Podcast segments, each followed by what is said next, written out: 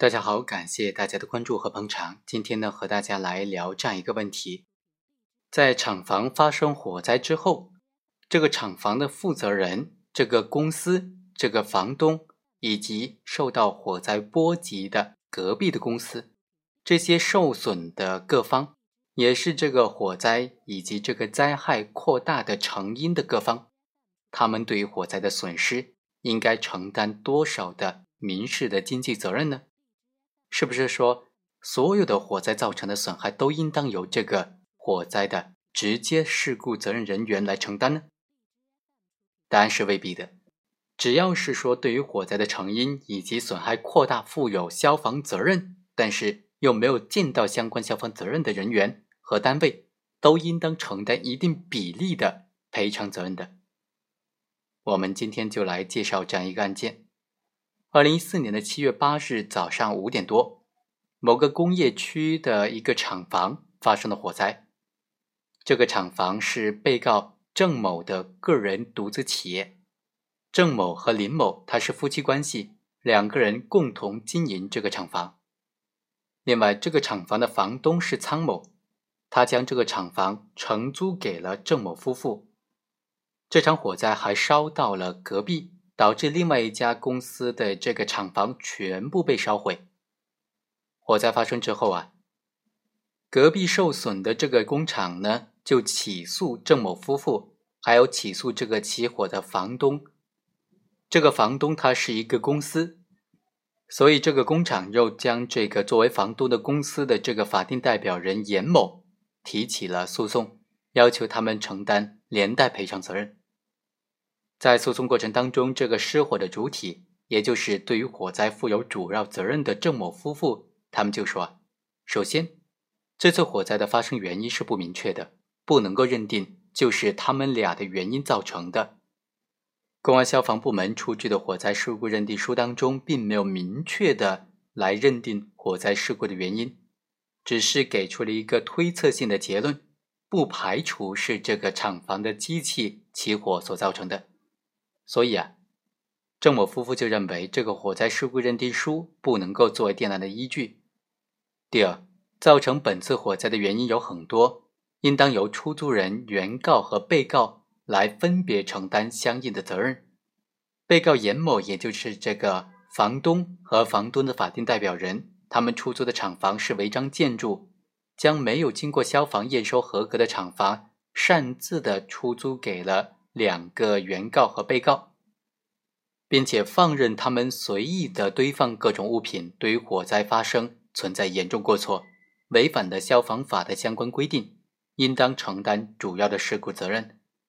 而原告呢，他明知道是没有消防验收就承租，并且任意的堆放杂物，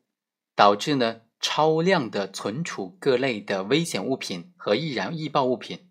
最终导致损失的扩大。他们也应当负主要责任。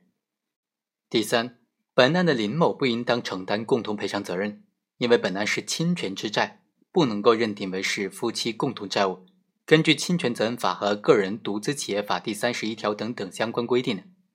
本案的侵权主体是被告郑某的个人独资企业，登记的时候呢，并没有明确是以家庭共同财产作为出资的。所以，这个个人独资企业解散之后，应当由被告郑某以他的个人财产来进行清偿，他的妻子林某不应当承担共同的赔偿责任。这个房东严某和这个严某的公司就一起答辩说：首先，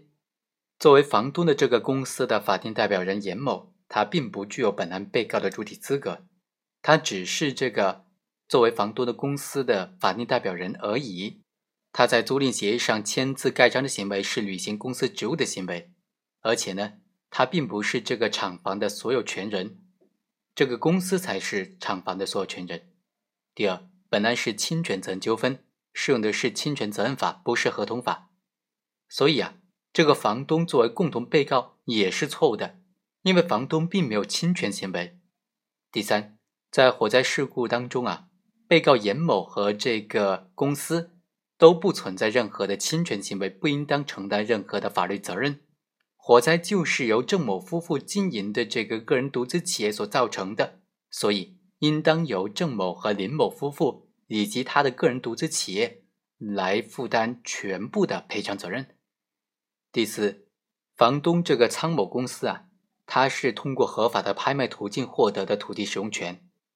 这个厂房原先也是国有合法资产转让给这个公司的，所以属于合法的建筑，不存在任何违规和违法的行为。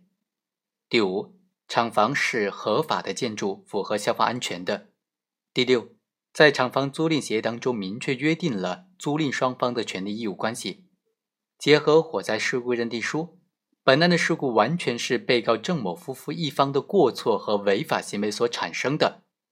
而且。大量的危化品的违法仓储、加工和生产，最终是导致本案火灾严重扩大的非常重要的原因。第七，本案这个严某以及这个房东的公司，他没有任何的管理义务，更没有监管责任。监管是行政机关的职责，涉案厂房已经出租给了原告，而被告呢，他作为房东，他是无权干涉他人企业的经营自主权的。退一万步讲，即使这个厂房是违章建筑，也和本案的事故发生是没有任何关联的。火灾的发生并不是因为违章建筑本身而发生的，也没有证据能够证明违章建筑造成了本次火灾损失的扩大，或者是导致火灾后果的加重。而且，厂房究竟是否为违章建筑呢？这是行政管理有关的问题，是行政执法的范围。和本案的这个侵权民事法律关系并没有任何的瓜葛。最终，法院经过审理就认为啊，本案当中各方当事人都应当为他们的违反消防法律法规的行为承担各自一部分的责任。首先，根据侵权责任法的规定，各方当事人应当依照各自过错程度承担相应的责任。这个个体工商户作为起火的地点。对于这个火灾造成的损失，应当承担主要责任。这个个体工商户呢，他是被告郑某夫妇在夫妻关系存续期间设立的。郑某的妻子林某，她没有提供证据证明是被告郑某的个人资产投资设立的这个个体工商户，所以啊，法院认为这个个体工商户就是郑某夫妇以夫妻共同财产投资设立的。现在这个个体工商户已经由被告郑某解散和注销，所以啊，就应当按照这个夫妻共同债务来处理了。第三，涉案厂房没有经过消防验收是违章建筑，本案原告和被告都明知道这个厂房是违章建筑，消防不到位，仍然承租，而且没有设置消防措施等等，都存在一定的过错，所以原告本身。也应当承担相应的消防责任。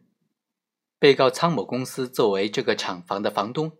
他将没有经过消防验收的厂房出租给了原告和被告，违反了消防法的相关规定，存在一定的过错，所以也应当承担相应的赔偿责任。第五，原告存储了大量的这些危化品，本身呢也是存在重大过错的，所以也应当独自承担一部分的责任。